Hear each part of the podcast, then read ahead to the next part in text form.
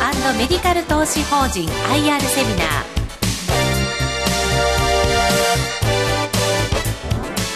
この時間は2月20日に東京証券取引所で開催した J リートファン2016に登壇した企業の IR セミナーをダイジェスト版でお送りします。この番組は証券コード3455ヘルスケアメディカル投資法人の IR 活動の一環としてお送りします。証券コード3455ヘルスケアメディカル投資法人 IR プレゼン。ヘルスケアアセットマネジメント株式会社代表取締役社長の吉岡誠二さんです。皆様盛大な拍手をお願いいたします。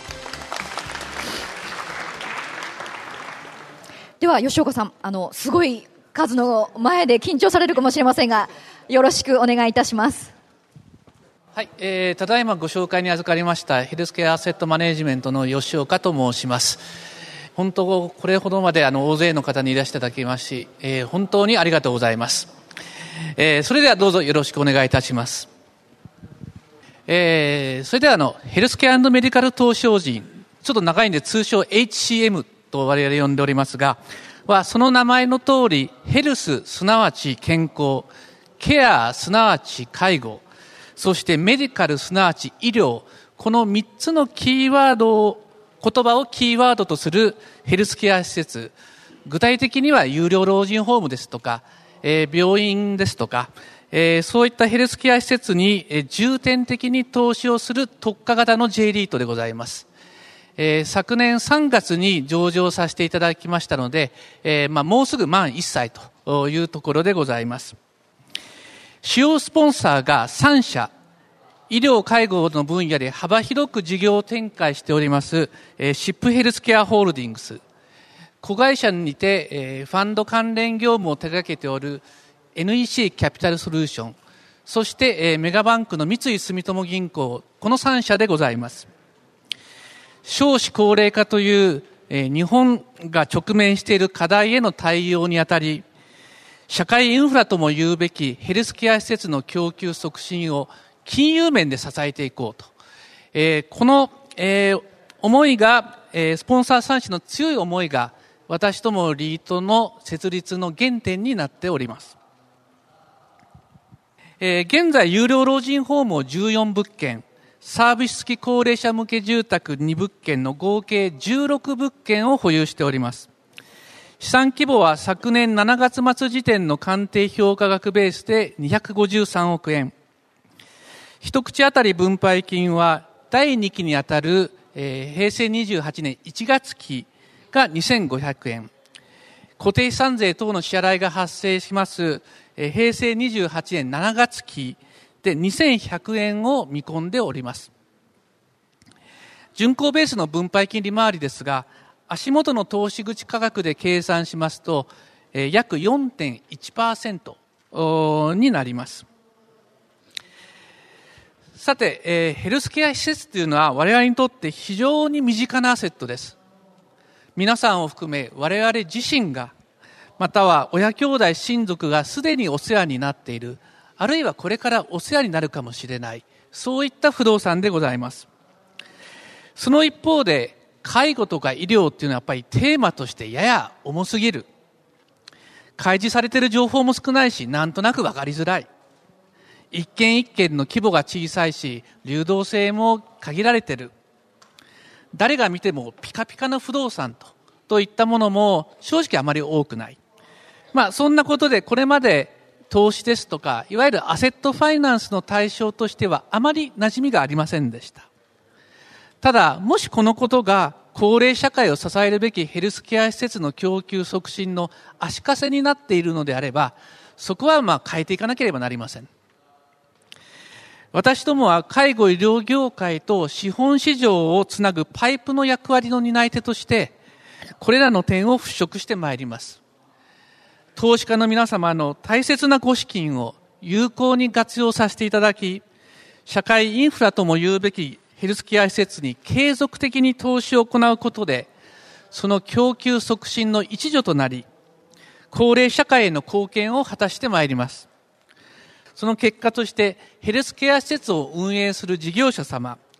入居者並びにそのご家族、そして投資家の方々をはじめ国民一人一人が安心して生き生きと生活できる社会の実現を目指してまいります。これが私どもの設立以来の変わらぬ理念でございます。えー、こちらには私どものリートの特徴を3点お示しをしております。一つ目のキーワードは成長性です。私どもが投資対象としているヘルスケア施設は、高齢化の進展に伴い、さらなる需要の拡大成長が確実に見込まれます。二つ目のキーワードはスポンサー力です。私どもは強力なスポンサー陣から専門的かつ多面的なサポートを受け、安定的な運用基盤を確立しております。三つ目のキーワードは安定性です。有料な運営事業者と長期固定のマスターリース契約を結び、長期安定的なキャッシュローを生み出しております。えー、それではあの順にご説明いたします。えー、日本は先進国の中でも最も高齢化が進展している国です。今から約20年後の平成47年には3740万人。実に国民の3人に1人が65歳以上の高齢者となります。一方、単独高齢者世帯、つまり高齢者の一人住まいの数ですが、こちらの方も年々増加しておりまして、同じく平成47年には762万世帯に上ります。高齢化問題の本質というのは、単に高齢者の人口が増えているということだけではございません。暮らし方の変化であり、核家族化が進み、少子化もあって同居する家族が減っていく中、介護や医療といったお年寄りのお世話をこれまで以上に外部のサービスに頼らざるを得ない、そういった状況になってきているということでございます。政府の方も平成32年までにえ高齢者人口に対する高齢者向け住宅の充足率を3%ないし5%に引き上げるとの目標を掲げています。今の2倍から3倍、新たに50万から100万人分の住宅を増やしていくということになります。仮に一室1500万として100万人分の高齢者向け住宅を新たに作っていくと。そうなりますと総額で15兆円に上る新規供給がなされる計算になります。これはかなりの市場規模の拡大ということができます。つまり我々が投資対象としている介護施設等のヘルスケア市場というのは、需要の拡大が見込まれる成長分野であること、また政府がその整備拡充に向けて積極的にサポートしている市場であるということでございます。次に2つ目のスポンサー力です。先ほど申し上げました通り、私どものリートは介護医療、ファンド運営、金融の各分野を代表する企業が主要スポンサーとなっております。えー、まず、シップヘルスケアホールディングスですが、こちらは全国で60カ所以上の有料老人ホームを運営しているほか、病院の建て替えや新築等に関するコンサルティング業務、また調剤薬局の運営を手掛けるなどいわば介護医療業界の専門商社です。シップヘルスケアの専門的なノウハウや目利き力業界ネットワークを活用できることは我々陣営の大きな強みとなっております。次に NEC キャピタルソリューションです、えー、NEC グループの総合金融会社で子会社にリサパートナーズという会社を有しております。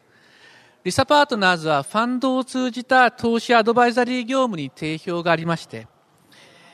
物件の評価や精査などのいわゆるデューデリジェンス業務、また、リートが組み入れるまで物件を一時的に保有する、いわゆるウェアハウジング機能、そういった役割を担っております。えー、最後に三井住友銀行です、えー。不動産ファイナンス分野のトッププレイヤーでございます。えー、ちなみに私は三井住友銀行の出自でして、約14年間にわたり不動産ファイナンス業務に従事をしておりました。また、えー、同行のもう一つの強みは、その、えー、国内外の支店網を通じた幅広い顧客基盤です。まさにこれらは我々にとって強力な案件の情報源となっています。えー、我々はこのような強力なスポンサー各社の機能やノウハウネットワークを最大限に活用し安定的な資産の運用と中長期的な資産規模の拡大を目指してまいります。次に3点目の長期安定性です。ヘルスケア施設の需要というのはオフィスあるいは商業施設と違いましてそもそも世の中の景気変動を受けにくいとといった特性がございます。つまり景気が悪くなると老人ホームの入居者あるいは病院の入院患者減るといったことは基本ございません。え一方、ヘルスケアリートは、え、住宅系のリートとよく比較されることがありますが、実はいくつかの点で大きな違いがあります。例えば住宅系のリートですと、テナントが不特定多数の個人であるのに対しまして、ヘルスケアリートの場合は通常介護事業者、あるいは医療法人等の運営事業者1社です。また、賃料も住宅の場合は2年ごとの更新になりますけれど、有料老人ホームでは契約期間が原則20年以上とと長期にわたってまして、かつ、え固定賃料です。従いまして、キャッシュフローが極めて安定的とというふうに言うことができます。もう一つヘルスケア施設で特徴的なのは物件の古さとその競争力が必ずしもリンクしないという点です。例えば賃貸マンションですと築後5年10年と経つと、えー、どうしても建物が陳腐化してしまう。物件価格の下落につながると。一方ヘルスケア施設の場合は物件が新しいとか古いとか、まあ、そういった点はさほど重要ではなくてどちらかというと適切な介護や医療サービスが安定的に提供されているかどうか。職員の方が皆明るくて雰囲気が良いかどうか。そういったものが決め手になります。実際物件が古くても稼働率の高い施設はたくさんございます。私どものリートが運営会社から受け取る賃料は全て100%固定賃料になっています。また契約の期限は最短でも10年後。平均残存期間が13.2年ということで、引き続き長期にわたって安定的な収益を見込んでおります。ヘルスケアリートのスキームにおけるお金の流れを、これはあの、有料老人ホームを例にお示しをしております。運営会社は、すなわち介護事業者さんは、入居者から入居一時金をまた賃料に相当する施設の利用料を毎月受領します。入居時一時金は都心立地の高級な老人ホームであれば数千万円に上ることもありますが、最近では一切かからない入居一時金ゼロといった施設もたくさんございます。月額の利用料は施設のタイプや運営会社によってまちまちですが、低価格ないしは中価格帯の施設では1人当たりおおむね15万円から30万円の、程度かなというふうに思います。一方、運営会社は大家である私どもリートに対して毎月決まった賃料を支払っていただきます。リートの立場からしますと、運営会社が契約で定められた賃料をきちっと、まあ、支払っていただける限りにおいて、施設の実際の入居率に多少出っ込み引っ込みがあっても、安定したキャッシュローを得ることができます。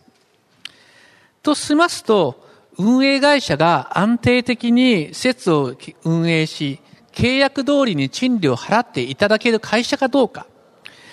えー、その信用力、あるいは財務状況というのが大きなポイントになります。えー、現在私どもが保有している物件の運営会社をお示ししております。一番上のベネッセスタイルケアさんは、ボンセジュールやグランダをはじめ、えー、全国展開している、えー、業界最大手の企業です。損保ケアネキストは、えー、元はワタミの介護という会社で、昨年12月に、えー、損保ジャパン日本講和がワタミから買収をいたしました。こちらも業界大手の一角を占める実績のある会社でございます。一番下のメッセージ、こちらについては、あの、後ほど補足させていただきますが、サービス付き高齢者向け住宅の分野ではトップのシェアを誇る上場企業でございます。このように各社とも相応の実績と信用力が認められる会社でございます。このようなあの高齢者向け施設の運営事業者は実は1万社以上に上ります。一言で言えば玉石混交です。全国展開している大手のオペレーターもありますが、大半は中小の事業者です。ただ、規模は小さくても、施設の特性を生かしながら、その地域とのニーズと実情に合った運営を堅実に行っている会社は少なくございません。我々は運営している施設の数とか、部屋の数とか、そのような定量的な側面だけではなく、しっかりとした体制が構築され、料金に見合った良質なサービスが提供されているかどうか、職員の教育がきっちりなされているかどうか、そういった数字に現れないとこまで細かく目利きしてお付き合いをさせていただいております。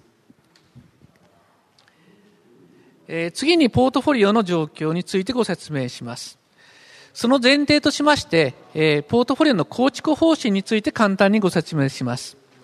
高齢者向け住宅施設、えー、と、病院との医療関連施設に合わせて80%以上を投してまいります。その他というのは、例えば健康増進の観点からスポーツクラブなどを想定しております。地域別で見ますと、三大都市圏と政令指定都市や県庁所在地などの地方中核都市に80%以上投してきます。ヘルスケア施設は社会インフラですので、都心でも、えー、地方であろうと一定の需要はありますが、やはり高齢者人口の絶対数と今後の伸びが期待できる都心部にフォーカスしていこうとという趣旨でございます。足元のポートフォリオの状況です。えー、繰り返しになりますけど、えー、現在、有料老人ホームを14物件、サービス系高齢者向け住宅を2物件の16物件を保有しています。えー、え運営会社は7社ですが、そのうちメッセージについて少しだけ補足をさせていただきます。同社の関連する会社が運営する川崎の介護施設で入居者を転落死させるといった事件が発生し、また大阪豊中市の老人ホームでは入居者への虐待が発覚して行政処分を受けたのは記憶に新しいところかと思います。ヘルスケア施設というのはもともと介護医療サービスの提供に伴ういわゆるオペレーションリスクというのが、え含んでおりましてある意味それが顕在化したのが今回の事態かと思います。まあ我々エイムとしてはまず保有しているメッセージさんの2物件で同じようなことが起きてないか、あるいは起きてなくても風評等により入居率が低下してないか、えそのあたりを確認させていただきました。いずれも平均90%以上の入居率を維持しており、これまで大きな影響は出ておりません。もちろん今回の事態っていうのは大変残念な出来事です。殺人はもってのほか、虐待等もそもそもあってはならないことで、我々としても大変遺憾に思っております。一方で介護施設の現場というのは家族ではとても面倒を見きれない。そういった高齢者の方を赤の他人である介護士の方々が24時間365日献身的にサービスを提供しております。認知症の方もいらっしゃれば、えー、突然暴れ出す方もいらっしゃい、症状が突然悪化するケースもあるかもしれません。そのような状況であるということを理解した上で、このようないわゆるオペレーションリスクにどう向き合っていくべきか、ということをしっかり考えなくてはならないということです。我々資産運用会社としてはもちろん何ができるのか、実際の運営にはタッチしてませんので、限られるかもしれません。ただ、施設を所有するオーナーとして、運営事業者、並びに行政とも協力しながら、かかる事態の防止に努めていきたいというふうに考えております。ここからはヘルスケアメディカル投資法人の成長戦略についてご説明いたします。上場時236億円と、リートとしては比較的小さな規模でスタートさせていただきましたが、これを上場から3年後、ですから今から2年後をめどに500億円、5年後をめどに1000億の規模まで、拡大を目指してまいります。これまでリートに組み入れることを前提に、スポンサーが特別に所有した会社にて、ヘルスケア施設をすでに14物件確保しております。で、リートはそれらに対して、の取得に関して優先的に交渉する権利を保有しております。この14物件の中には、実は病院も1物件含まれております。これら14物件が、えー、鑑定評価ベースで約336億円になりますので、えー、今今の236億円と合わせて500億円の達成は何とか見えるとこまで来ています。となりますと、えー、残り1000億までどうやって積み上げていくかということになろうかと思います。ここでは3点申し上げます。まず一つ目は、引き続き稼働中の高齢者向け住宅、施設に投資をしてまいります。既存の施設は個人の地主さんが土地の有効活用の一環として所有し、運営会社に賃貸してるケースが非常に多ございます。ただ、その後、例えば、その地主さんに相続が発生して、相続税等の支払いのため現金化しなきゃいけない。そういったニーズも顕在化してきております。我々はそういったニーズの受け皿として、物件の補足に努めてまいります。二つ目は新規開発案件に取り組んでいきます。大手を中心に拡大志向の強い介護事業者さんは多く、特に三大都市圏での出店を積極的に検討しています。これらの地域では個人地主の有活案件が限られており、適当な土地が見つかるかどうかというのが大きなポイントになっております。一方、私どもの陣営には、スポンサーのネットワークを通じて、多くの土地情報が寄せられています。このような土地情報と介護事業者のニーズをうまくマッチングさせて、開発案件に仕立てていく。このような取り組みを行ってまいります。三つ目は、一件あたりの規模が比較的大きい病院不動産を新たに取得していきます。病院は高齢者向け住宅と違って、病院の数、ベッドの数が今後どんどん増えていくとということはございません。えー、むしろ、お医者さん、看護師さんの人的資源は限られており、効率性が求められているところです。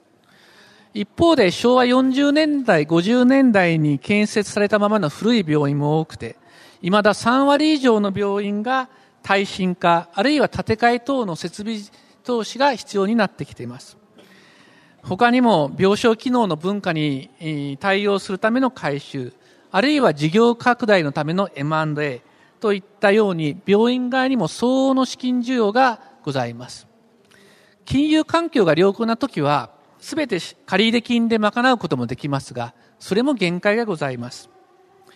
今後資本市場から資金を調達できるヘルスケアリート活用のニーズは間違いなく増えていくものとというふうに考えております。足元不動産マーケットは過熱気味で、ヘルスケア施設についても取得競争が大変厳しくなっております。ただ、当たり前ですけど、我々としては高値掴みすることのないよう、できる限り相対取引で取得できるよう、私どもリートの強みであるスポンサーの機能と多様なネットワークを最大限活用してまいりたいと、というふうに考えております。ここであの最近の新たな取り組みを一つご紹介させていただきます。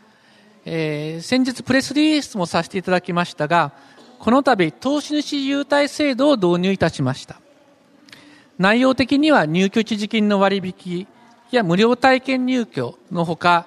隠れ介護問題解決の一助になり得る介護全般に関する無料相談などです。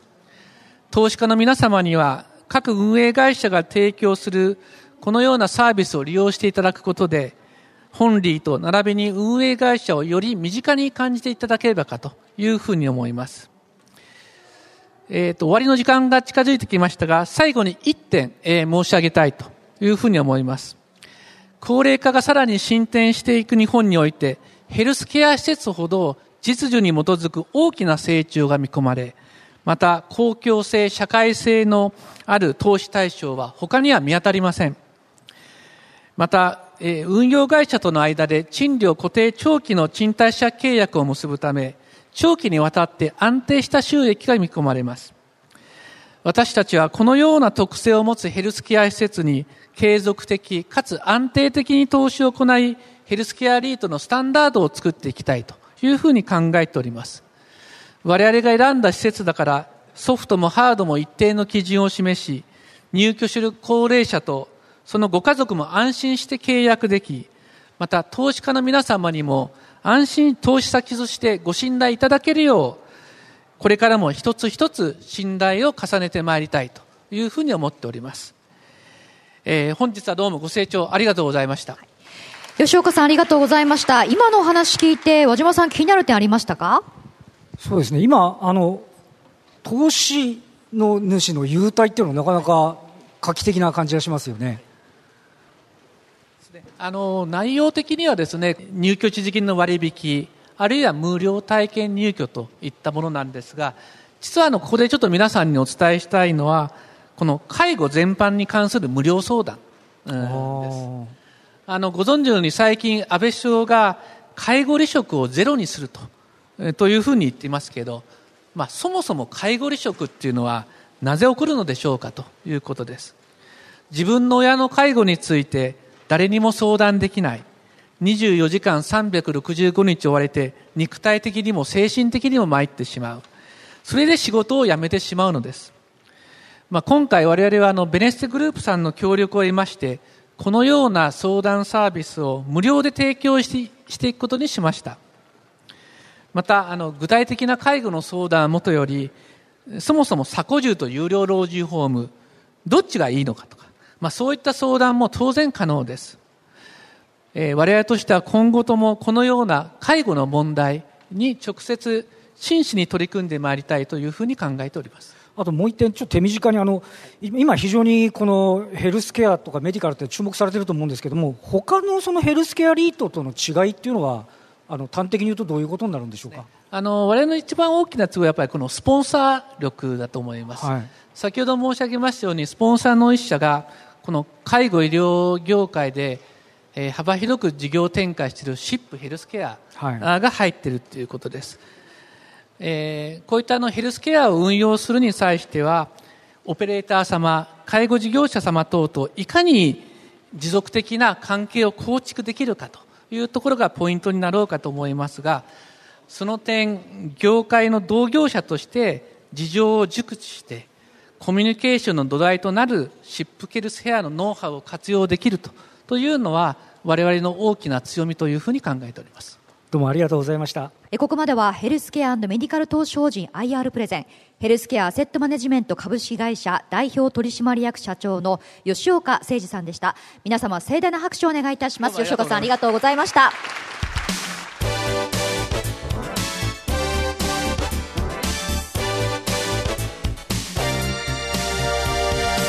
ヘルスケアメディカル投資法人 IR セミナーこの番組は証券コード3455ヘルスケアメディカル投資法人の IR 活動の一環としてお送りしました。